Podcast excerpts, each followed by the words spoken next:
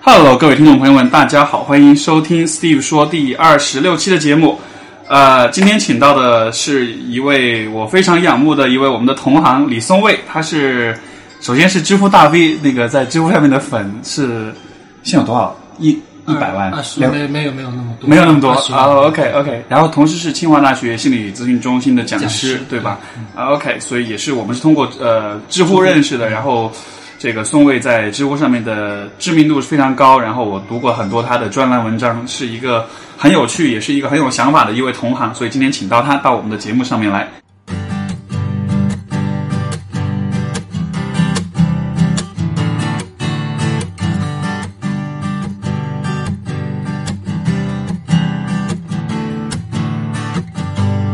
Hello，大家好。啊好，欢迎宋卫。所以刚才上午是带孩子出去对，去游乐出去场玩了，待了半天。其实我最就是我特别感兴趣的一个问题，就是作为心理咨询师，又作为父亲，有小孩了，这是种怎么样的体验？呃，是种什么样的体验啊嗯？就是可能有时候会被会被老婆批评说，你你都是心理咨询师了，你居然还用这么粗暴的方法 对孩子？会会容易比较容易那种身份会被被劫持的样子。对对对，会被绑架。 ，OK，哎，但是但是我因为因为我在我好奇的是，因为你想我们平时作为咨询师的话，其实你看人跟人的关系啊、互动啊什么，你可以看到比较多的一些细节。是嗯那你那面对孩子的时候，你会看到更多的东西吗？就会有这样的感觉吗？那会是还是会有、会有一些不同的体验吧。嗯哼一个孩子的时候，呃，我觉得可能有的时候不是说做咨询师的经验会帮助我做父亲，可嗯能更多的是做父亲的经验会反过来让我对对来访者会有更多的理解，是吗？这个怎么怎么怎么讲？嗯，就是因为你，因为孩子是一个非常非常简单、非常干净的一个一个嗯小生命，然后就是陪着他这么一路走过来的话，嗯就会看到很多，就是说一个人他是怎么慢慢发展起来，各种各样的技能、资源。嗯嗯呃，对于世界的认识，对于自己的认识，然后反过来可能再去理解很多成年以后的来访者的话，好像就是会那种评判性的东西会更少一点，呃，啊会看到 OK 东西会更更纯净一些。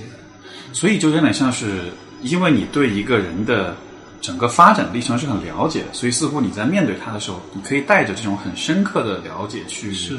去去，哎，所以哎，很有趣啊！因为其实我我昨晚也，我刚好昨天，因为昨天刚刚跟那个呃就是我导师录了上一期节目，我们也有谈到关于亲密关系。我觉得有一个很重要的点就是说，好像人跟人之间的这种情感、这种爱，我觉得很大程度上好像都是来自于就是理解，就是很深刻的一种对过这个人过往的这个这种理解。所以，是不是对于孩小孩子来说，是不是就是这样的一种？嗯，对，就是你你看见这个人，看见这个人本身，而不是而不是看见的是你心里边的很多投射。嗯嗯，我觉得在在我自己的经验里边，嗯，也许早几年会更明显一点，就是我、嗯我以为我看到了很多人，其实只不过是看到了我想象当中的他们，我没有真的在看他，呃，我看的可能是他的很多很多外在呈现的东西，嗯或者嗯呃，他试图让我看见的部分，又或者是我自己主观上想看见的部分，嗯嗯，但是因为孩子是那么一个那么一个简单的，然后又非常完整的一个个体，所以嗯他就是呈现在我面前，我我我没有办法就是对一些东西视而不见。那我我看到他，有的时候会想，哦，原来人是这么一回事，或者嗯嗯，人与人的很多的看见其实是非常非常单纯的一个一个瞬间。嗯哼，所以所以好像就是说，因为孩子的那种简单，所以实际上是没有空，没有给你空间去让你自己去发挥想象的。他的是的他会很直接，很直他会白。很直接，嗯，对，是，那啊，我能理解。所以反过来，我是在想，其实做咨询的时候，可能最大的挑战就是在于，我们需要去咨询师可能需要去拨开很多很多的来访者的各种各样的自我保护，各种各样的防御。我我理解更多的伪是装咨询师需要去拨开自己的是自己的自我保护啊哈我觉得最难的是自己这一关啊哈呃我我督导着很多年轻咨询师啊哈他们现在也还是会问，呃，我应该怎么样表现才会显得更专业？啊，OK，啊对明白， 就怎么样才会显得是一个专业的共情方式？我怎么啊说才会更温暖？是啊就是表面上看他好像是在关心对面那个人，可是他是啊其实是在看他自己。是啊呃，我觉得得得花很多功夫把那个自恋给突破了以后，嗯他才会真的看到说啊，那个人他要什么，嗯那个人此刻跟我是怎么样的嗯一个嗯关系，而不是说我这一刻要要做什么。明白。那所以你有在做给年轻咨询师做督导？对对对啊，OK。我也呃，这个这个过程是怎么样的？就是你有没有一些什么能分享的东西？嗯，督导，我不知道，如果是按照保密协议的话，我大概可能就是有很多细节的东西是不能哦谈的。当然 对。呃，如果是就我自己的感受来说，呃，我觉得我走上咨询师这条路，然后走到现在还算是九死一生吧，就是。九死一生，对怎么会 怎么会就有是这样我，一我个回头看他们经历了多少挑战，我就想，天哪，这些东西，我我当时是怎么怎么突破的？就是我是怎么，呃，在那么多个可能误入歧途的地方都没有误入歧途，然后就就走到今天来，我 OK 觉得还蛮庆幸的。 OK，但是好像就最终人们都还是会，嗯，都还是会，呃我我会有类似的感觉，就是有的时候我看到，但可能不是咨询嗯师，而就是一个小孩儿，然后你就想。他可能会在这儿摔倒，他可能会在那儿受伤，嗯对他可能会被车撞。然后你知道，是有的时候你看到网上那种视频，然后就对，那种比较马虎大意的然家后就长，想自己活到这么大，对，然后就是哇，真是一个奇迹啊！是前两天啊，就是今天我看到的新闻，就是有一个昨天吧，就是有一个妈妈啊在玩一手个、机是吧就玩手走机到游泳池，他小孩就在背后，然后就溺亡了，然后那个摄像头你就看就是监控，你就看到他在玩手机，他小孩在后面挣扎，我说天哪，就是。太 但但是但是，那你会担心吗？你的小孩如果从这样的视角去看的话，我觉得现在，因为现在我嗯觉得比较年轻的父母对小孩子还是非常保护的，还是非常有是那种就安全意识。对，我觉得就是突破了这个自恋以后，我就会告诉自己，现在我很清楚，就是他会保护他自己的。 OK，嗯，对，他一定有他的办法，让自己不至于不至于出现那些他不希望出现的结果。嗯呃，我们家孩子有的时候走在外边的时候，就会说：“爸爸，你你赶紧抓着我的手，啊哈。呃，免得我被坏人带走了。 啊，呃，然后我有一个老师，呃，我很喜欢的一个老师，他跟我讲，他女儿从三岁开始就帮他切菜，啊，他就给他女儿一把小刀，小小的水果刀， OK，然后啊当然切的东西都很简单了，是就是什么香菇啊、对番茄，就是属于那种最好切的那种啊哈菜。我说我说你女儿才三岁，你就敢让她做这种事情吗？她说我就跟我女儿说了一句话，我说你一定舍不得切到自己的，对不 对？然后她说你只要不担心她，她就会想办法保护自己。可是如果你要担心她，按照动力学的说法，她就会如你所愿的切到她自己。你的那种过度的担心，有的时候会是一种潜意识里的期待，然后他会如你所愿的，让你觉得你的那些担心都是有用的，所以他就会出各种各样的状啊况。这很有意思，嗯，因为这好像是说他会觉得自己小孩会觉得自己有一个保护网，有一个安全网，所以说他就算犯错误是，是可以也是 OK 的，所以他可能反而会更不那么的，嗯我觉得那个担心，他是在传递一种暗示，就是啊你是一个没有能力保护自己的人。 right，他在传递这个暗示，呃，那个暗示看起来好像是很积极的，说嗯我来保护你，对对，你要小心，你一定对要提高那个警惕，怎么样？对它是很积极的，可是它那个消极的那个概念其实是更潜在的，就是说，如果我要是不小心，我就完蛋了。对对对呃我是一个好像有一点点无能的人，所以我需要怎么怎么样。没错这个东西其实是。呃，我我我们如果是被过度保护成长起来的很多孩子，包括成年人，他其实，在很很底层的那个部分，他是相信自己是有那么一点点。嗯但是你不觉得我们的教育基本上家庭教育的风格嗯基本上都是这样的风格吗 特？别是在独生子女的家庭里，对因为因为独生子女本身对一个家庭来说就很是，就很就很金贵啊，是就是家长会把所有所有的焦虑全都灌注在这一个孩子身上，就是就不能失去你，所以、嗯嗯所以他就是从小就是把这个孩子看上去是当做一个小皇帝来伺候，但是嗯无意识的其实就是在告诉你说，呃，你一定一定不能离开我，嗯我要好好的保护你，嗯你自己是没有能力保护自己的。嗯我觉得那些东西其实就会让那个孩子如家长所愿的成为一个有那么一点点不自信的人。嗯哼，最后形成一种可能像是一种相互依存的一种是的共生关系了，是的可以是几的乎可以说对对，是。呃，我我我就是十二月份的时候，刚嗯刚那个我给知乎写那个电子书也啊是，就讲原生家庭嘛。其实我觉得里面有很重要的一个部分，就是在于嗯你所讲的这个，就是说父母在自己的这个定位上面是觉得说你你是嗯没有能力去做很多事情，是得的得要我是的来照顾你，是我来帮助你对。那反过来说，我就会看到啊、从孩子的角度，或者说从我的来访者的角度，他们对父母是有一一定程度的偶像化，甚至是神话的，就会觉得父母应该是一个完美的样子，然后。因为我尤其注就是遇到过有一些状况是来访者会告诉你说他他比如说在长大了成年了之后，或者说比如说在中学的时候，发现家里面父母关系其实是不和的对，发现其实父亲是出轨的。当发现这个事情之后，那个理想化的那个那个形象一下就给摔得粉碎，然后整个人就就崩溃的感觉，好像就嗯，这这好像就是一个，就好像是个蛮普遍的一个一个状况，很多人对父母的这种理想化。对，呃，我觉得就是在一个中国的这种家庭结构，独生子女家庭结构里，它就是一个高度焦虑、高度浓缩的一个关系，就是家族的期待也好，或者是那种对于未来生活的向往也好，因为它只能集中在一个人身上，嗯所以这个人就是被装在那个水晶琉璃盏里边，嗯呃，是一个看起来保护非常严密，但其实非常易碎的一个状态，嗯嗯嗯而且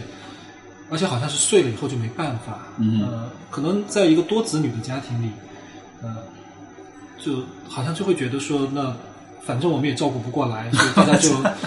爱怎么着怎么着。嗯对然后每个人可能都不觉得自己这个家庭是一个完美的家庭，也不是觉得自己好像独占了百分之百的爱。嗯但是反倒是可能从更早的时候就树立了一个比较现实的概念，就是说、o k 这一切都不是百分之百的，然后、嗯那我只要在这里边能够 survive 就可以了，我是好像也不是需要不需要想象自己有一个那么理想或者那么高纯度的一个一个一个好的生活，嗯所以也许对健康来说可能是更有适应性的。哦，有有意思。所以所以你准你准备你准备再有二胎再、哦，我没有这个勇气。 这个啊，在北京的，你看，比如现在雾霾，是对吧？是，我的意思就是说，因为因为关于小孩子问题，像比如说我家里面我。他们也会问啊，我刚刚去我表姐那，他们，然后我姨妈就说：“哎，你看谈女朋友了吗？”然后我说：“没有啊，单身狗啊。”但就是在这种期待之下，好像你就会，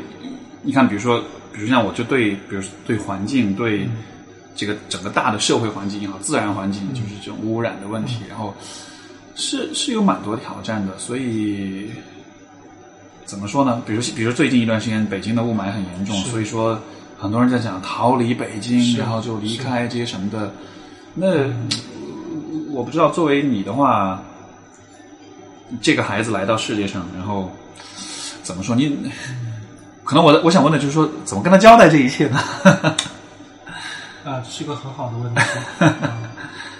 我不知道，我我觉得我没有办法那么坦然的跟他交代这一啊切，哈嗯没有办法。嗯，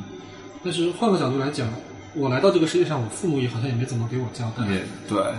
呃，嗯，嗯就是我我一直觉得，嗯，父母对孩子来说是有一点亏欠的。是，嗯，人家没有想来，对吧？ 你把他拽过来，有的时候甚至还说：“你看，我把你带到这个世界上来，我我有恩于你。” 没错没错，这是我觉得很操蛋的一个想 法。嗯，就是嗯，还是说我刚刚说我很喜欢那个老师，他、嗯哼他就他跟我说过，他说其实你要搞清楚，父母是在利用这个孩子，嗯从根儿上其实父母就是在利用这个孩子，所以不要去谈那个什么无私的爱或者很伟大的爱，没有嗯怎么讲？没有那么为什么是利用的？就就根儿上，你把这个孩子带到这个世界上来，这件事情其实就不是为了这个孩子着想嘛，他是为了你自己。嗯你都不认识他，你就把他给拽过来，嗯呃，可能是为了，呃，也许比如说让这个家族延续啦，嗯为了可能让这个夫妻的婚姻关系更稳定啦，呃是啊，OK，啊，为了自己人生变得更有追求、更有意义啊，就是你你不是为了这个孩子，或者或者我想，可能很多人是为了让自己能够被社会所接受，因为你没看错我现在结婚了，我对有小孩对了，对，我是一个合格的社会人，嗯哼嗯哼对。如果呃，你你是否同意这样的说法？就是做父母其实应该是，你看你上你上路开车，你需要有驾照，嗯，你要做咨询师，你需要有咨询师的执照。嗯是做父母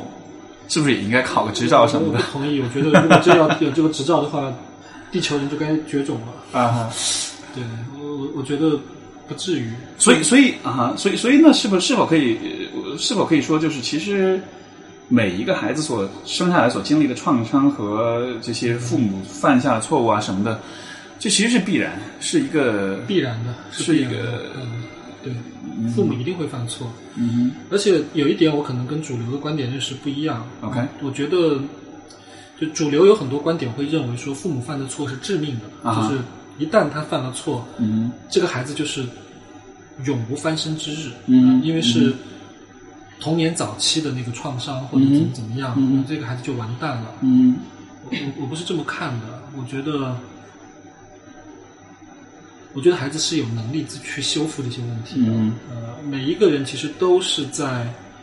父母或者整个社会其他人的那个错误之下嗯挣扎着长大的。嗯每一个人都是这样。是啊所以呃，如果说父母犯了什么错，然后这个孩子就完蛋了，我觉得这父母也太自恋了。嗯那我觉得就是父母肯定需要去学一些东西也好，或者是去修通自身也好，他可以让自己尽量的变得更通达、更开明，是一个更好的人。嗯但这都是为了自己，为了自己更好。嗯可是父母没有必要非得说，好像我这么做是为了我的孩子将来有一个健康的、呃幸福的人生。嗯我觉得那个就是把自己在某种意义上等同于一个上帝，就是我决定了，我主宰了我孩子将来是否足够的健康幸福。我嗯觉得这个想法也是蛮自恋的。现在其实就像你刚才说到，我觉得是有蛮多的这种声音会觉得说，大家都很讲原生家庭，很讲是童年创是伤什么的。是，嗯，我就是我我，因为我想起之前我在我写写那个书的时候，当时我有一个很有趣的体验，因为我在这这个这本书就是关于原生家庭这种讨论，其实因为显然我自己也是有嗯自己的原生家庭会有一些这样那样的问题啊、创伤啊这样的，嗯所以也是很多年一直在思考这些问题，呃，包括通过咨询的方式再去。去去去去梳理、去回顾、去帮助自己去理解，嗯然后我发现一个很有趣的现象，就是，就是有一个时候到了一定的时候，你会觉得，等一下这一切好像我都想通了，嗯然后我就觉得，然后接下来我好像就觉得这些问题和我好像不是那么相关了，嗯就觉得我好像也 over 了，已经过去了。包括这个书在写的时候，写了很长时间，因为按理说是去年三月份就应该交稿的，然后拖了大半年，就是因为写到一半觉得好像没有那么想写了，因为觉得这些问题似乎嗯，就没有那么可怕了，也就是那样了吧。所以，所以好像我的理解是，是可或许对于很多人来说，他当他到了一个怎么说呢，就是就是就像你说，这种原生家庭的影响，有一它是有尽头的，嗯有一天其实会变成一个不那么相关的那么样一个嗯问题。它可能会在你的生命的背景里有占占一点点的比例，嗯但是它或许不会成为继续就是持续的对从对像作为一个生命的主基调呃主这个是主旋律的这种存在了。当然我我我的理解是百分之五十。嗯就它不会是主基调，可它嗯也不会是一个无关的东西，啊对对百分之五十是像是两个棋手，嗯，对方的每一步对你都会有影响，可嗯是哼它对你都不是决定性的影嗯响。哼嗯哼，但是这个好像，呃，我我我在想，是不是作为心理咨询这个行业的话，我们从行业的角度来说呢，我们要必须很强调这些东西。然后，但是好像你你就是，就这里面还有一个悖论，就是我们很强调这些东西，但是强调是因为我们希望人有人关注，但是强调的同时又让人觉得这些问题好像是特别严重，特别的不可，对，你你懂我意思吗？有我好嗯知像有道这样一个矛盾在里面。呃，我现在在呃学习或者是我在研究的一个方向是系嗯统家庭治疗， OK，嗯，对，然后所以我也系统的看了一些家庭治疗方面的书嗯文献。呃，在国外呢，就是大概可能几十年前，国外就是会兴起一些就是去分析原生家庭，嗯哼去找到那个童年创伤的这样一个思潮。嗯所以呃，就那个时候人们的目光就从那个有问题的孩子身上就转移了，就转移到了说这个有问题的这个家庭教养。背景，或者是就是整个这个家庭是有问题的。嗯呃，可是这是几十年前的思想，嗯就是它有一些进步，它的进步就是我们不再说这个孩子是有问题的，而是而是父母是有问题的。嗯可是那个进步不够，因为那个进步只不过是把问题从一个人身上转移到了另外一个人身上，嗯嗯就是它仍然还是不可解决的问题，嗯甚至可能是更不可解决的问题，因为父母犯下的错，有的时候就是已经犯下了。嗯呃，可是最近几十年，西方已经不那么强调说，就是所有的这个锅都该父母或者都该那个家庭去背，嗯他更多的不会把那个问题定位在一个人嗯单个的人身上，它嗯更多的会嗯定位在那个过程，就是他们的互动上面。那个互动一定是双向的，甚至是嗯多向的。所以当时就有人提出了一个概念说，我们好像把那个就是诊断从精神分裂症的孩子，嗯，变成了一个养育出精神分裂症的母对，亲。没错，可是是它仍然是一个诊断呢。是，就是就现在，其实我们还是好像是在重复西方几十年前的那个老路，嗯我们也在给很多父母做诊断，嗯包括很多心理学的一些宣传、呃嗯课程或者书籍，它嗯也还是停留在给父母做诊断的那个地步。但我觉得这这个还是会发展的，也许再过几年，嗯嗯，特别是像我们这一代人，嗯我们先作为那个觉醒的孩子，嗯后来又成为那个觉醒的父母，嗯就是我觉得到后来我们的这个想法会，整个社会的想法会变得越来越越成熟，嗯哼它不会那么单一的说你就是坏人，嗯然后你去反思，然后嗯这个事儿好像就解决了，不会的，嗯一定是将来会以一种系统的、更多元的视角来来思考这件事情。不，那那你觉得接下去可能会发生的转变是什么？就是如果我们去对比说曾经西方的这种嗯，呃心理学的理解和视角，我们现在在重复他们的道路，那那那那接下来在中国可能会发生的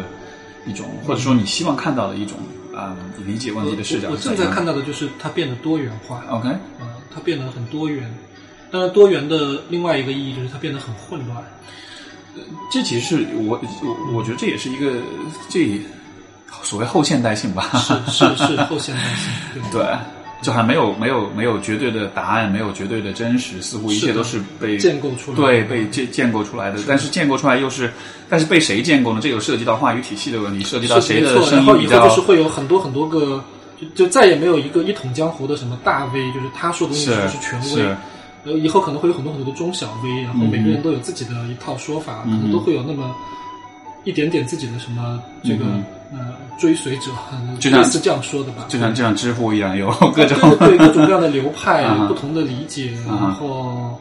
呃，每个人都按照自己的理解去践行他认为是正确的那样一种生活方式是。我认为这是正在正在出现的一个状况，而且以后会变得越来越明显。 是。嗯说到这个，我我不知道你怎么看，就关于知乎的话，嗯因为你看上面有各种，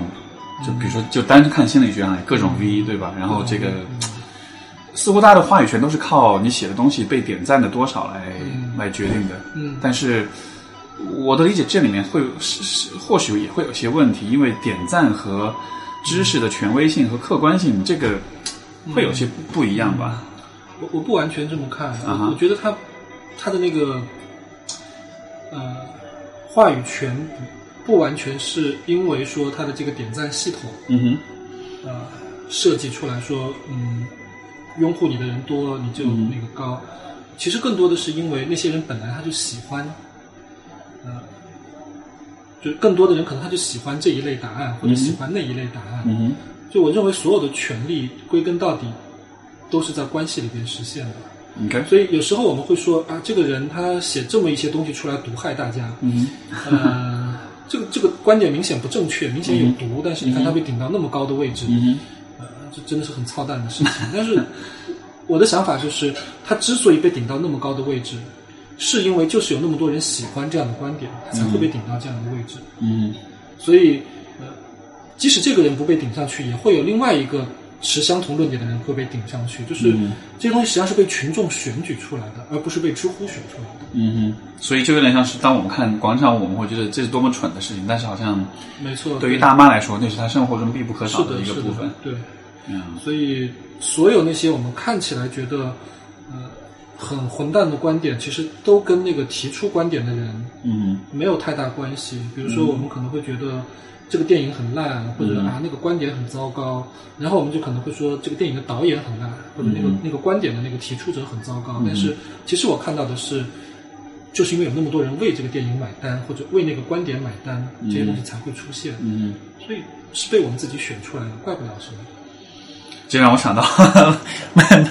那个 Donald Trump 就是一个啊被、啊对对对，是的，是的，就是真的怪不了谁，这是我们自己选的。是是蛮有趣的一个现象的，因为实际上他的当选对于。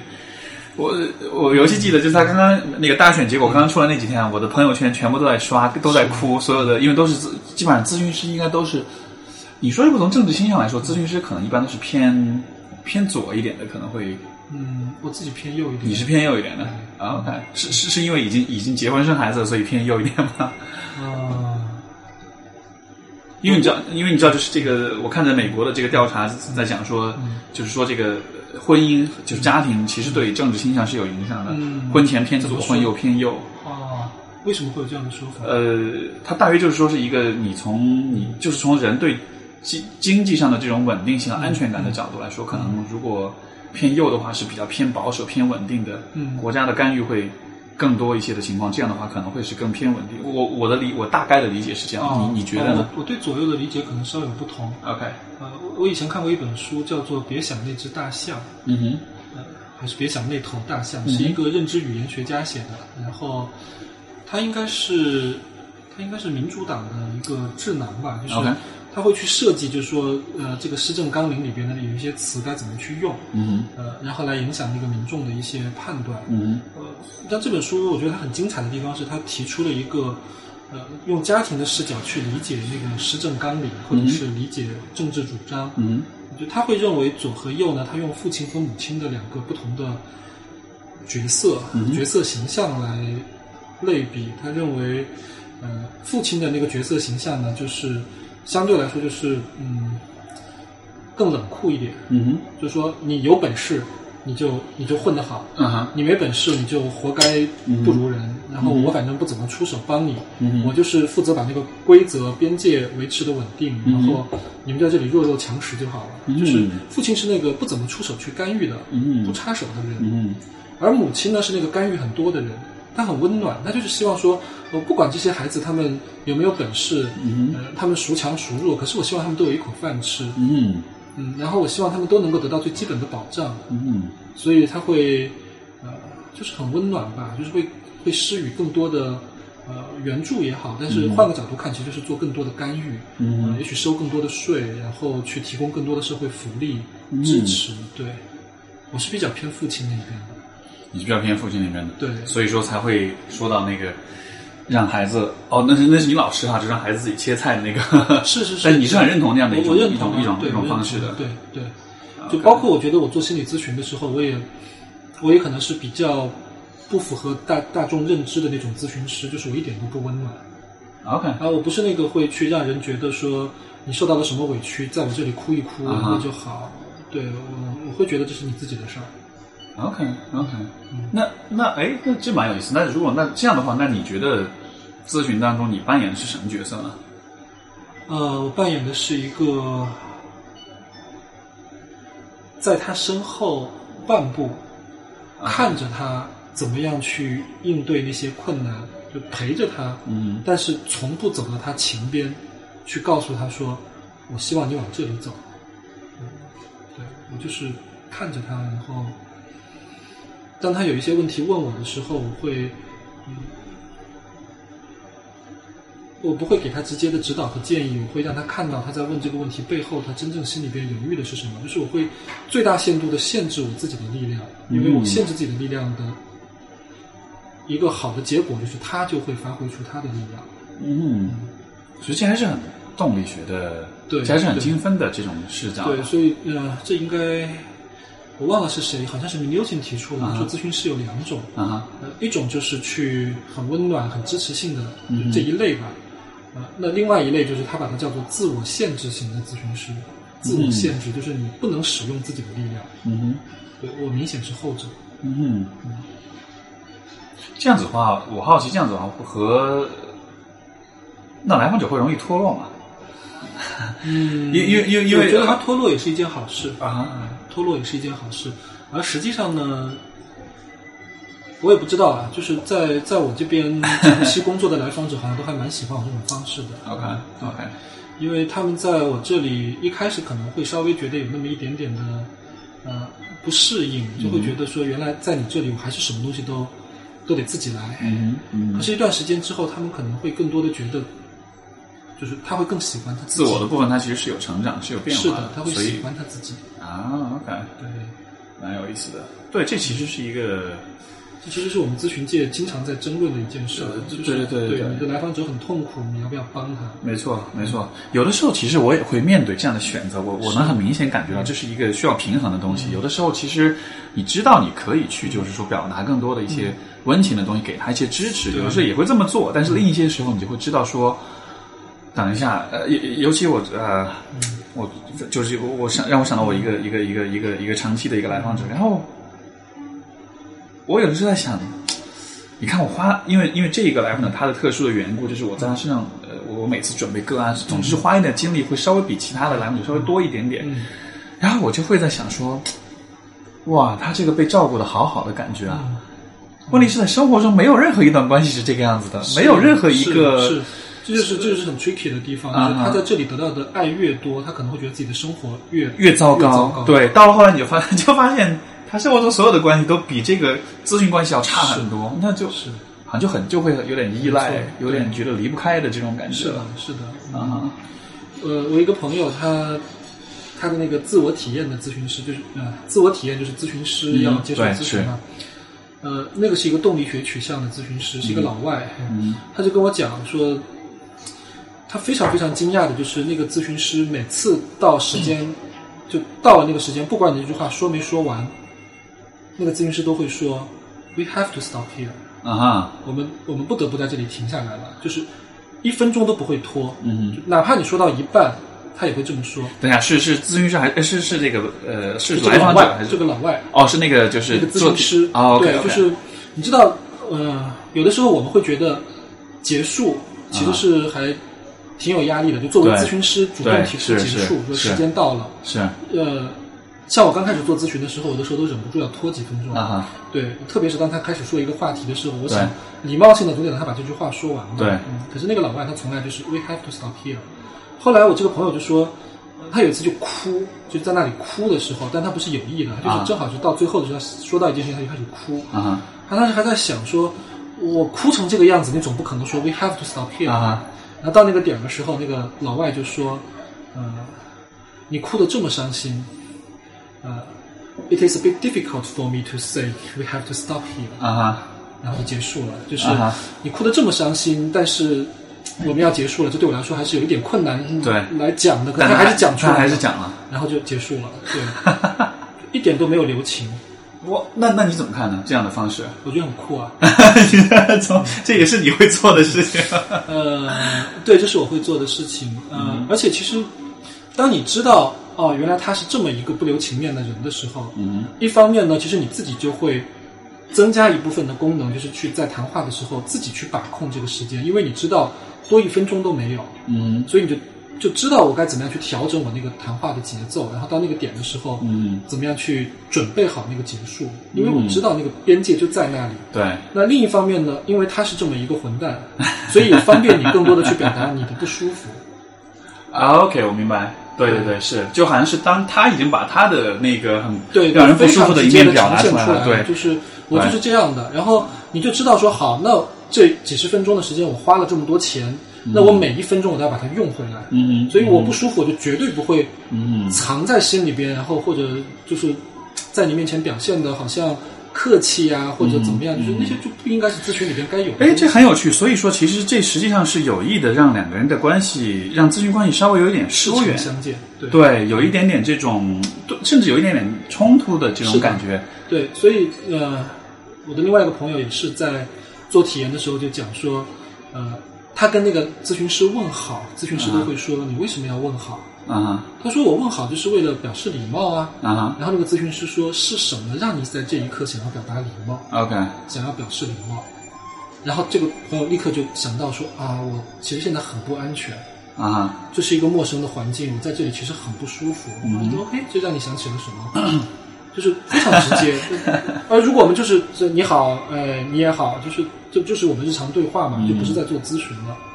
所以哇哦有的时候那个人简单一点、干脆一点，反而有可能会给这个谈话制造一种有别于日常那种温暖或者是相互照顾的那种氛围。嗯，有意思。因为因为我就在想，我我处理很多问题的方式，可能就跟你说这种会比较嗯啊会比较不会比较不一样，可能是偏软一点的，偏柔一点的那种，但是但是蛮有道理的。嗯而且因为实际上，嗯，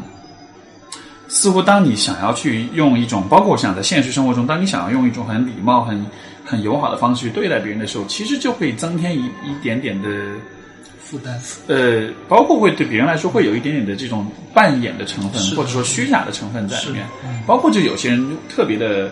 对每个人都很好，其实就就变得有点假了。对对，而如果比较真实的话，会让人短暂的不舒服，但是但是似乎这好像是一个抉择，是你希你希望是舒是服的还是希望真实？就是我相信你是有办法对付像我这样的混蛋的，嗯所以我可以做一个 混蛋。就你你肯定有办法。呃，我有一个同行，然后他讲有一次，呃，有一个来访者就是找他做咨询，那这个来访者呢之前一直在他的一个同事那里咨询，咨询了很长时间，嗯效果非常好。嗯然后后来呢，就这个咨询结束了，但是过了一段时间，这个来访者就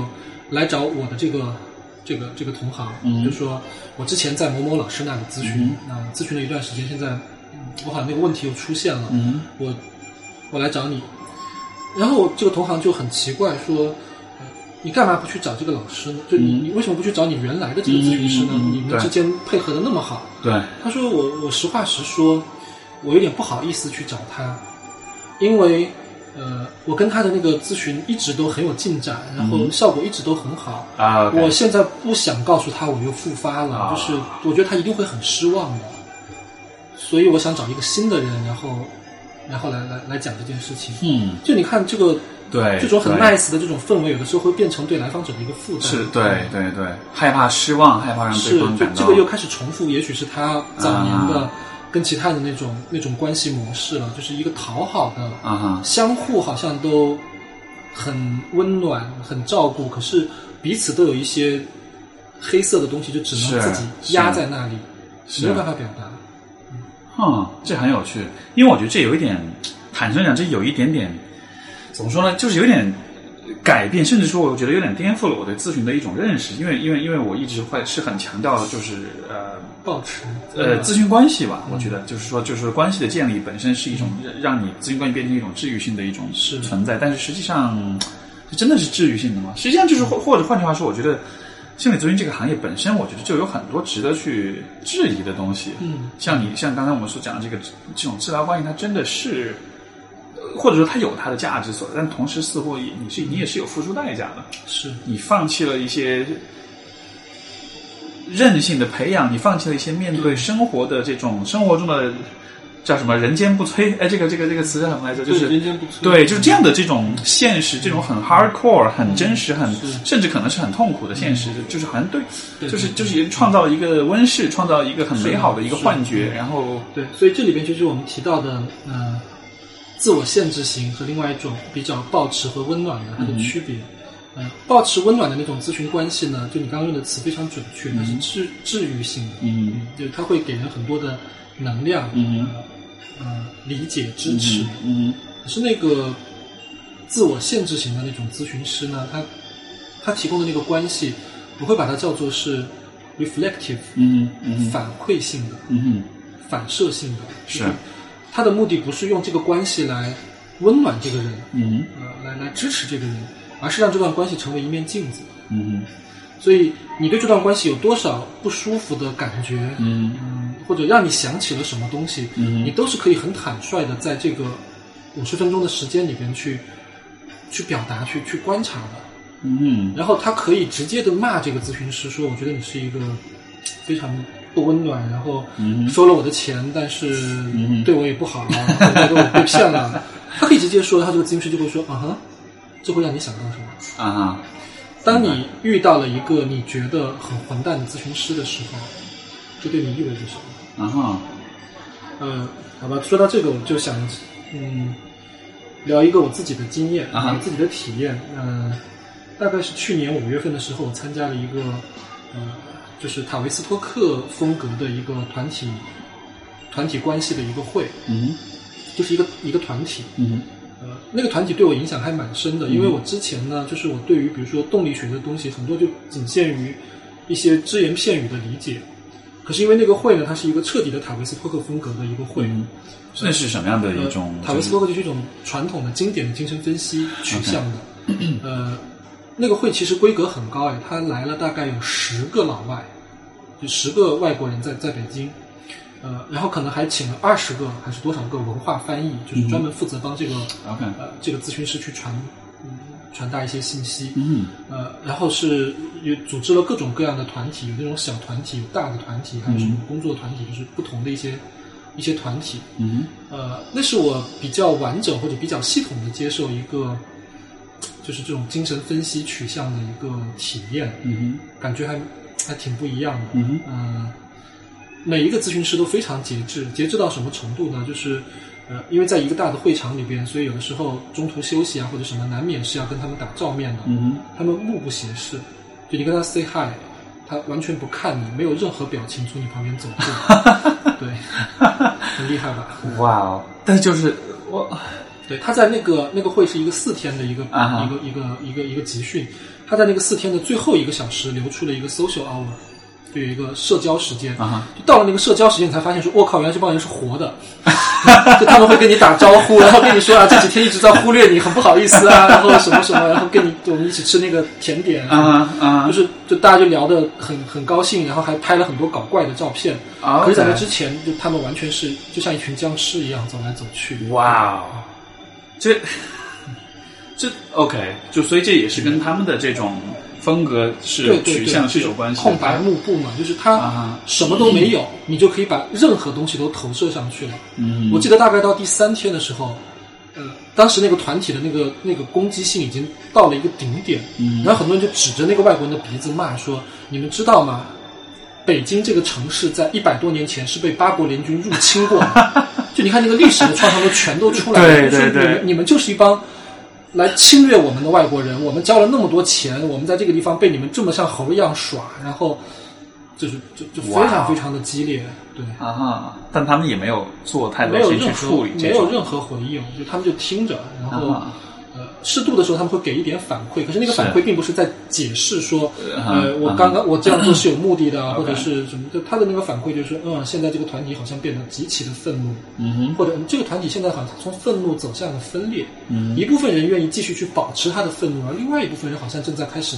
产生一些反思， ，OK，就他就只是在做一些这种 reflective 的这种反馈，嗯就是、嗯嗯就评论性的。在评论当下可就是在他发完生全的没有事情 self defense，他啊他没有去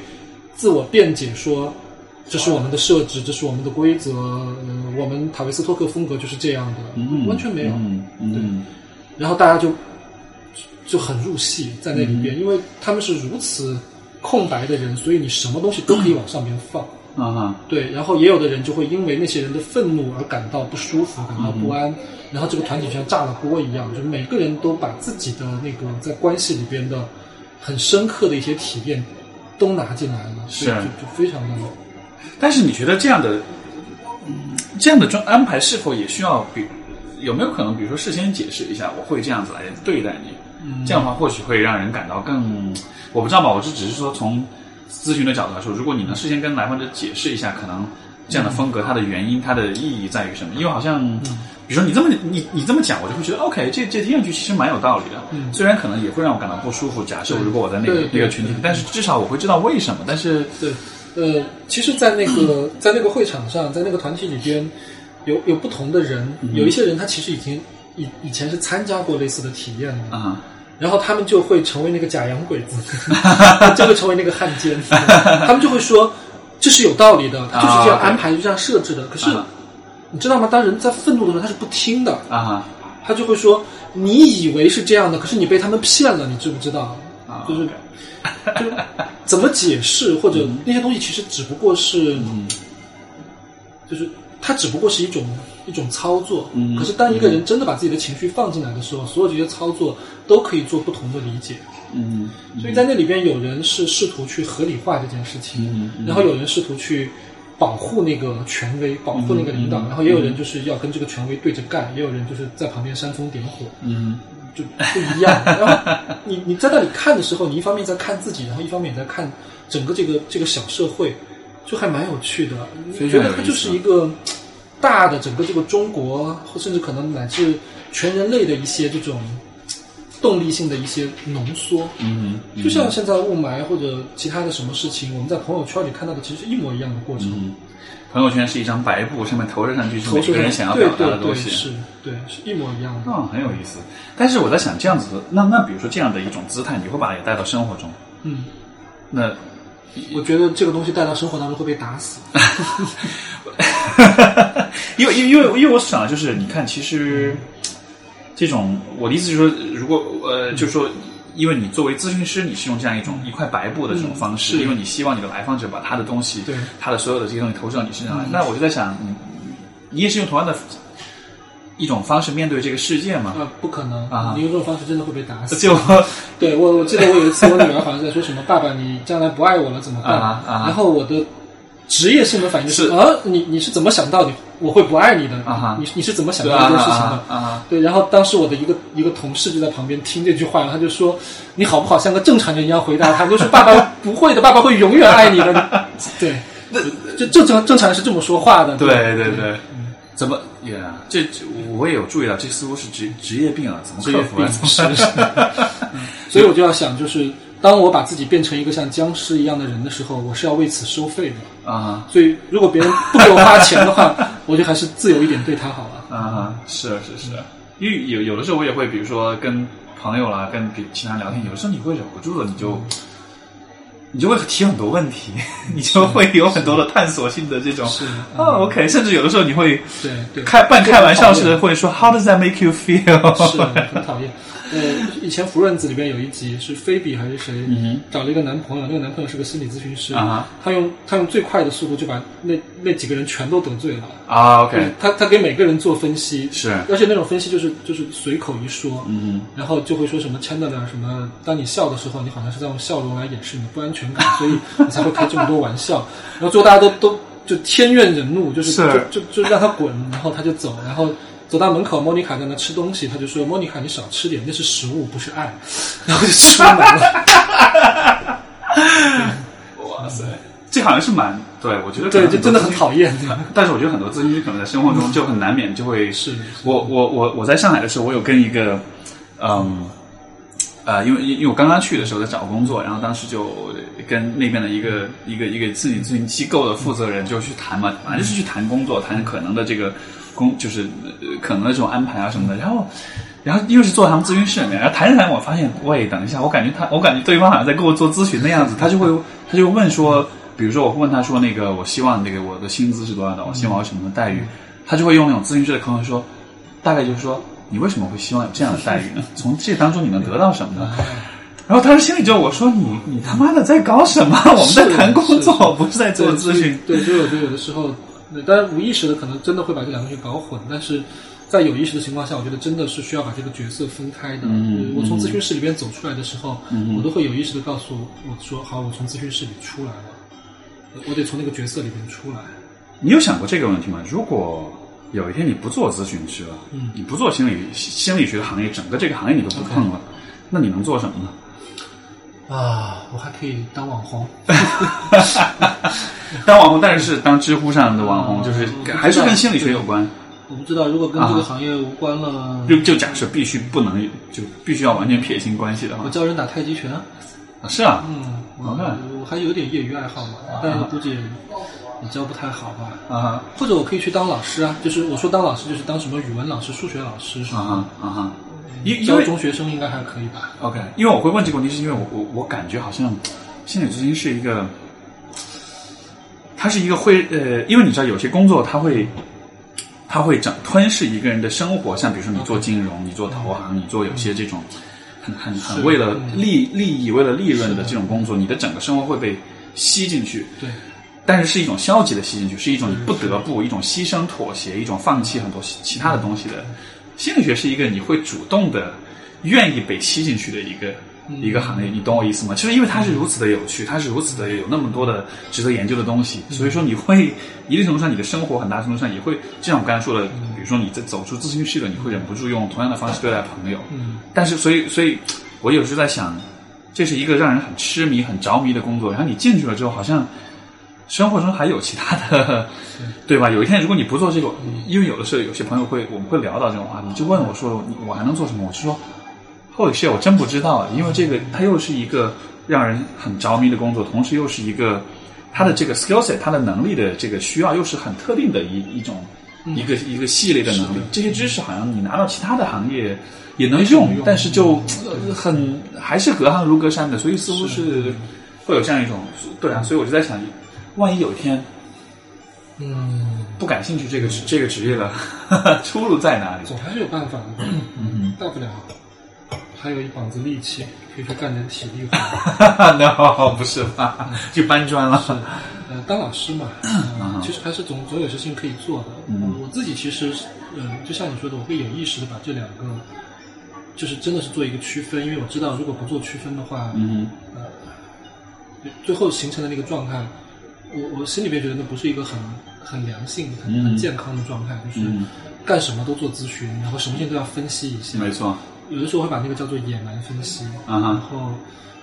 野蛮分析真的有的时候挺讨厌的。我我我有听说的八卦，就是在呃具具具体哪家机构我就不说，因为实在真的很有名。就是说是，因为我有一个有个朋友曾经是在他们那儿工作，我曾经也想去那家机构工作，然后他就说，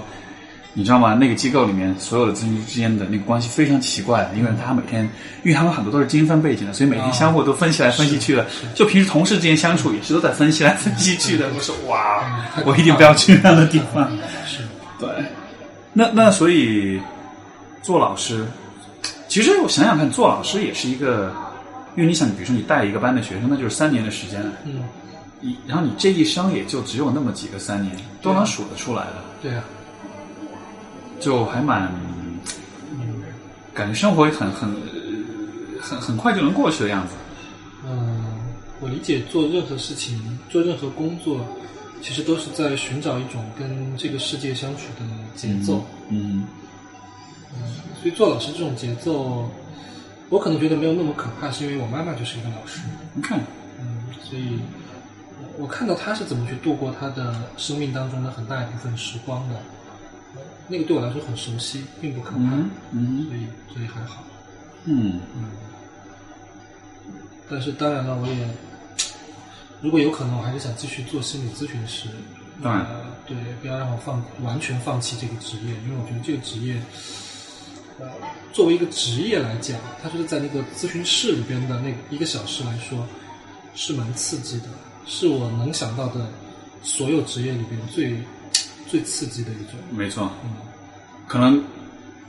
或许和战地记者是平起平坐的吧。对，就是那个刺激是它不会威胁到我的生命，呃，当然对是是可，是它 会就是那个不确定性大到，嗯就真的是太大了。虽然我们俩就只是坐在这里聊天，嗯可是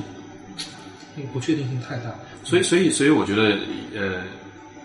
因为因为你前段时间这个 AlphaGo 六十连胜嘛，嗯然后就有人，然后然后当然就也是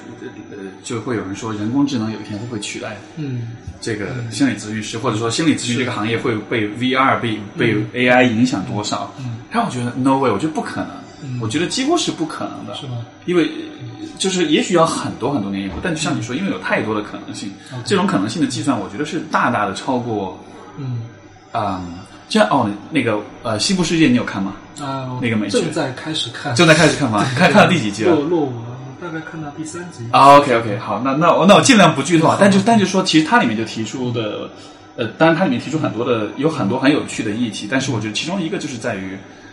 嗯，人工智能的设计者，他就说，当然它里面假设是真的可以有一天技术真的可以发达到可以去预测，或者说可以去。嗯，计算出每一种可能人人与人关系的每一种可能性。但是，当我在看这个时候，我就在想，这样的一天有可能真的达，真的真的有可能实现吗？因为实际上人的关系可能是，因为人本身是宇宙里面最复杂的动物，是，呃，而人与人的关系可能就是这个复杂性要在要在至少在乘二吧，所以有真的有可能吗？我我觉得我的理解是，呃，做初级的咨询工作是有可能能实现嗯是的。是，啊所谓初级的咨询工作，有时候就是嗯，反射性的、反馈性的、呃提问，嗯收集信息，包括给出一些诊断，嗯给出一些概念化，呃，类似像这样的。可是，如果真的要把自己作为一个生命给投入进去，嗯去跟对方那个生命产生一些我们叫做 encounter，、嗯就是那个那个交汇，嗯嗯相互看见的那个部分，我不知道，我觉得那个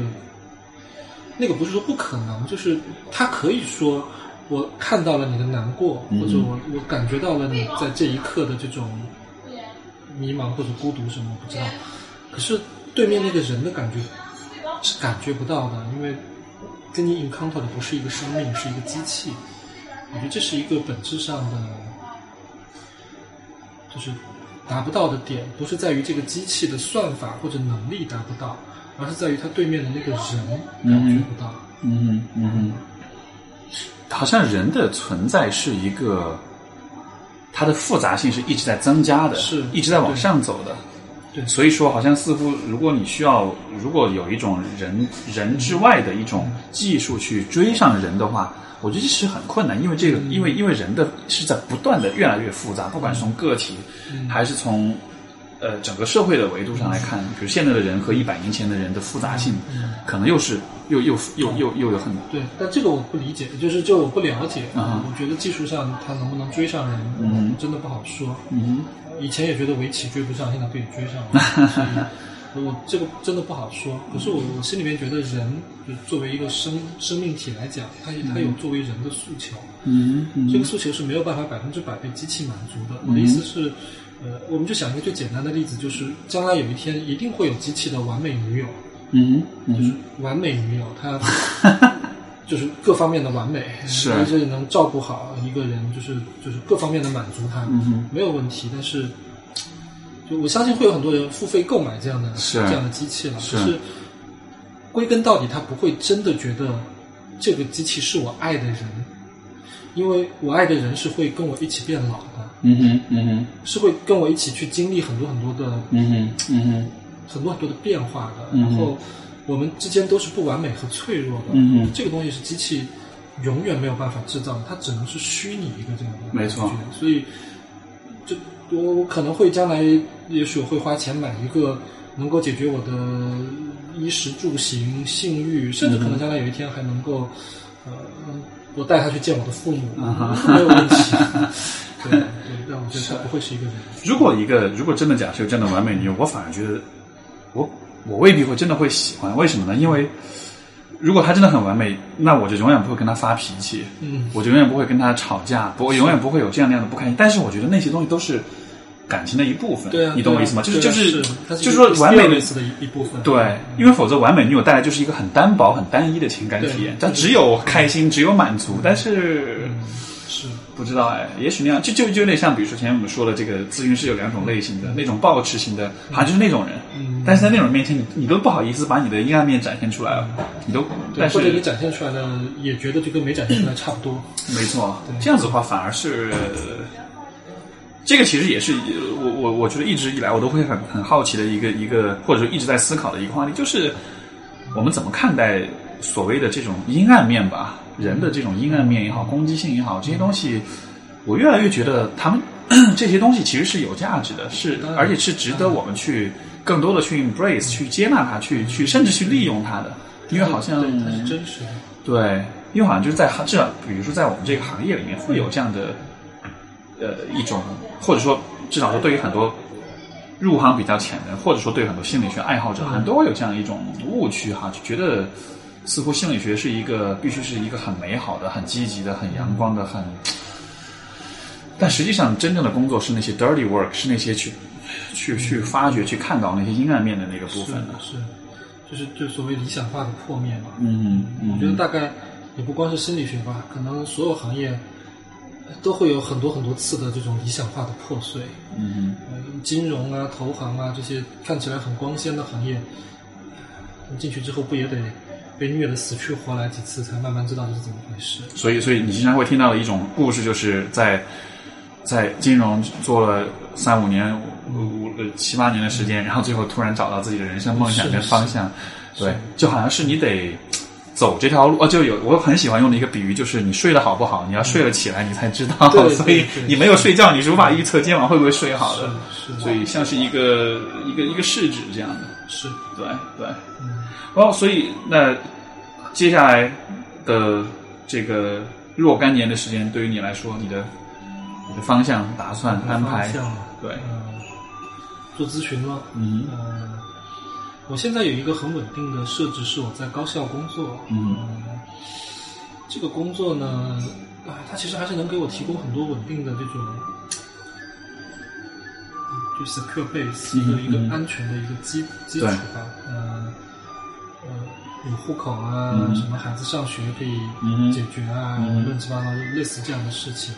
然后他的工作也极其的朝九晚五，就嗯极其的固定。嗯，这是我我我心里边有一点喜欢的一个、嗯一个背景。嗯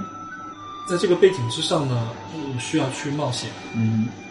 我不能在一无所有的情况下去冒险，那样我就会害怕的要死。嗯可是我也没有办法忍受就是混吃等死的 日子，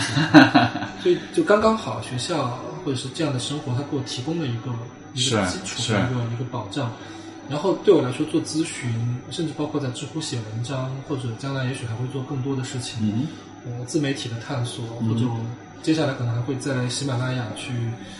做一个这种音频的这种课程，嗯可能还会做很多事儿。那这些事情其实对我来讲就是一个冒险，嗯呃，我不会以一种很孤注一掷的心态来做这样的事情，就是说嗯好像我必须得把它做到什么程度，不然就、不然就完蛋了。是是就那个心态，其实我觉得就就反而也做不好了。嗯嗯它就是对我来说是一个很刺激的事情，是我能做到什么程度呢？呃，我想在这里边实现什么？嗯呃，这是我我未来可能很长一段时间都会有的一个模式，就是嗯我在一个很稳定、很规律的框架里边去做一些不太一样的、不太寻常的一些事儿。其实也很像心理咨询的隐喻，就是嗯你的时间是固定的，你的地点是固定的，对人是固定的，对，可是你们每一次谈的东西都会千变万化。嗯，会做咨询会有对你来说会有重复吗？会有，我的意思就是说，虽然我知道每一次每一个 session 都是不一样的，每一次的嗯对话都会有，嗯但就是但是这个模式本身是重复的。嗯，对吧？每每一次一个当小我每一次当我觉得好像有重复的感觉，或者有似曾相识的感觉的时候，嗯我都会被狠狠的打脸， 被被来访者打脸，对，被接下来发生的事情打脸。就是一个来访者，他走到这个房间里来，告诉我他身上发生的某件事情，我就想啊，这个我好像听说过，或者啊，这个人类似这样的人我好像见过，啊我知道这是怎么回事儿。嗯其实这个时候就已经开始形成了所谓不中立的想法，嗯就已经开始有一些我自己的 hypothesis 在在里面了，嗯，很快就会被 打脸，嗯跟我想的完全不一样。所以所以有的时候我我都会觉得，你看来访者其实会让我学到很多东西，会会教会我很多东西，是然后嗯但是但是我们还要收他们钱，是的，对，对。以前我看一个记者写的书就是这样说的，他说，就是就是这个职业真的是 amazing，就是我在满足我的好奇心，居然还有人会为这个事情付付 我钱。我在想心理咨询也差不希多，望听众朋友们听到这个话之后，就不要就 不要太鄙视我这个这个这个职业啊。嗯对，但我想任何一个职业都是这样，就是。呃嗯如果你真的很享受这个职业的时候，你就会觉得，呃，还挺神奇的。我在这里边干的这么爽，嗯我居然还可以收收到钱，我还可以、嗯还可以还可以得到这个社会的某种回馈，嗯就想想还是挺挺爽的。我觉得也不只是心理咨询或者记者，嗯大部分的职业都是这样。那对，是是，不过就是像心理咨询这样的行业，我觉得放在中国来说，其实还是良心上还是很过得去的，因为实际上。我我我今就是来上海的时候，哎不，我从上海飞到北京，飞来北京的时候，然后我在机场就就就过安检的时候，然后前面一个人就转过来跟我打招呼，然后我说这是谁啊？后来发现哦，原来我以前是我是我父亲的一个朋友，嗯以前有在那个他以前有来过我家，有见过我，大概若干年前，然后我就哦是你，我想起来了，然后就就很偶偶遇了这样一个人，然后呢，因为他知道我是做什么的，然后我们就坐下来一起吃早饭，一吃早饭他说啊，我能不能问你一个问题？然后就跟我讲哦，原来他分手了，原来他这个就开始跟我讲他的情感的这个经历，然后我就啊，我就说好吧，我就开始我就有点进入工作状态，开始提跟他提问啦，然后跟他就说讲一些我的看法啦，一些角度，叭叭叭这样讲，讲完了之后他就觉得哎呦特别感谢，然后就。要我们两个也都要登机了，然后就握了手，然后就走了。然后我就一直在想，刚才发生了什么事情啊？就怎么回事啊？就就就出门这个坐个飞机都会要临时要做个 session 的样子。 但是后来他有跟我在微信上跟我讲，反正就是很感谢，他就说其实那个对话就是说可能是一个呃呃，就是很需要，就是好像如果没有这样的对话，可能其他的地方。你未必能真的有找到机会有类似的对话吧，就好像还是会觉得这是一个被人所需要的一个一个一个行业的，因为如果我们呃，就算从一些非心理学专业的人来看，可能会觉得这是一个这是什么鬼，但是好像在，但至少这个行业对某一些人来说，呃，我曾经有个前辈就说，他就说你们这个行业是一个大众需求小众市场，嗯，是大家都大约都需要，但实际上是真正是有一小部分人，他们是最需要这个这方面的知识跟服务的，所以嗯，所以这可能是它的价值所在吧。对，嗯，就是人们有很多很多种方法来满足自己的所谓的很多情节，或者是嗯用这种或者那种方式来唉来解决自己的很多问题。我我认为心理咨询大概不是最便宜的一种，嗯可是它相对来说可能是最健康的一种。嗯我知道的有一个人，他就一个男性，中中老年男性，他现在大概可能有五六七八个情人，这样就是嗯一个又一个的，一次又一次的这个呃婚外情，很多很多个，然后因此可能也在婚姻上或者在关系上有很多的麻烦，很多的他是问题同他是呃同时就是这样子的，或者说是他是怎么对同时跟很多人有关系的？嗯，有有的是同时的，有的 OK，是先后 OK 但是重点是这些人他们都长得像一个人，哦，OK，他妈妈。哦天哪， 哇哦，对，所以这个就是相比而言，如果他嗯他是在心理咨询里边去去谈这件事情的话，就就健康很多嘛。没错对。我本来想，嗯，其实多角关系也也也是也是一种，倒想 OK，如果长得都是一样的话，那可能就是对，就这对他来啊说是，就他是他是用了一种相对可能在社会上看来更更常见或者更什么样的一种方式来嗯解决他的这种童年的一些问题，一些他自己的。你有没有看过那个《公民凯恩》？嗯哼，呃，他最后的那个那个地方，那个 Rosebud 那个、啊那个，就就我就会觉得这或许就是就那个片子经典的地方在于，这好像反映了很多人在生活中所执着、所执念的东西。是是从心理学的角度，是一个其实就是一个情节，你需要去解，你需要去是解啊决它。是啊是啊对对，有时候我们真的就是为了这么一个东西要，要走好大好大一圈，没错这个一圈里边花钱还是小事，有的时候真的可能就是要把一切东西都赔进去。没错，啊没错。那个听众朋友们没有没有没有看过的话，可以去看一下《公民凯恩》，很很棒的，一九五是是，五几年的电影，很老的片，但是那个那个年代的片子能拍成这个效果，我觉得真的很难以置信。因为现在你看好莱坞的片子都没法给你带来那种震撼，没错，对吧？就最后的那个、嗯啊，就就不剧透，但是最后，但这个片子是到最最后一个 shot，就是最后一个画面，你才知道是怎么回事儿。对，然后当时我就哇哦，就是能有那样的一种，可能可能在那个年代不需要以视觉效果取胜了，都是靠故事的，是所啊以是，嗯，对，印象非常深。对，其实故事，我觉得就是呃，人类的一个终极的需求其实就是故事。心理咨询有的时候也是在嗯听故事和讲故事。嗯，最朴素、最原始，但是可能也是最迷人的东西，永远都不会变，就是就是人的情感。嗯呃但那个情感就会包装成各种各样的故事，呃，有喜剧的，有悲剧的，有悬疑的。嗯，我觉得这一点是所有的人工智能也好，或者什么也好，它就你不管怎么发展，呃这点是永远不会变的。嗯嗯，古时候的故事也一样能够让今天的我们受到感动。嗯无非就是有的人通过在咨询室里边去讲，来来完成这个故事；有的人可能会通过其他的方式，更复杂或者更冒险或者更刺激的方式来完成这个故事。可是我们就是需要故事。我我在想，是否可以就是说，因为你看，其实人的情感，我想，如果我们从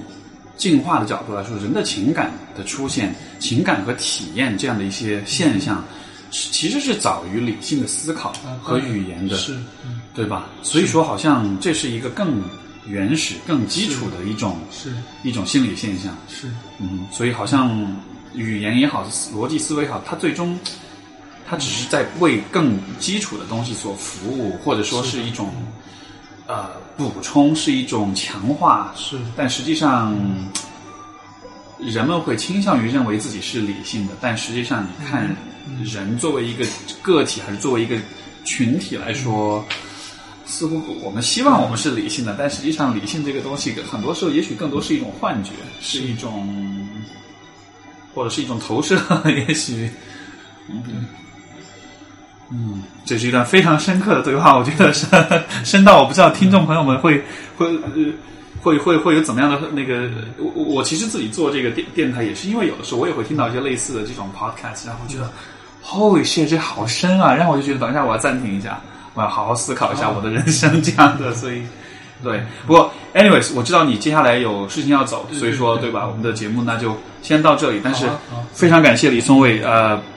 来到我们今天的节目。然后呃，今天我们所聊的话题，各位听众朋友有任何的反馈感想，也欢迎你留在在这个节目下面就是留言，因为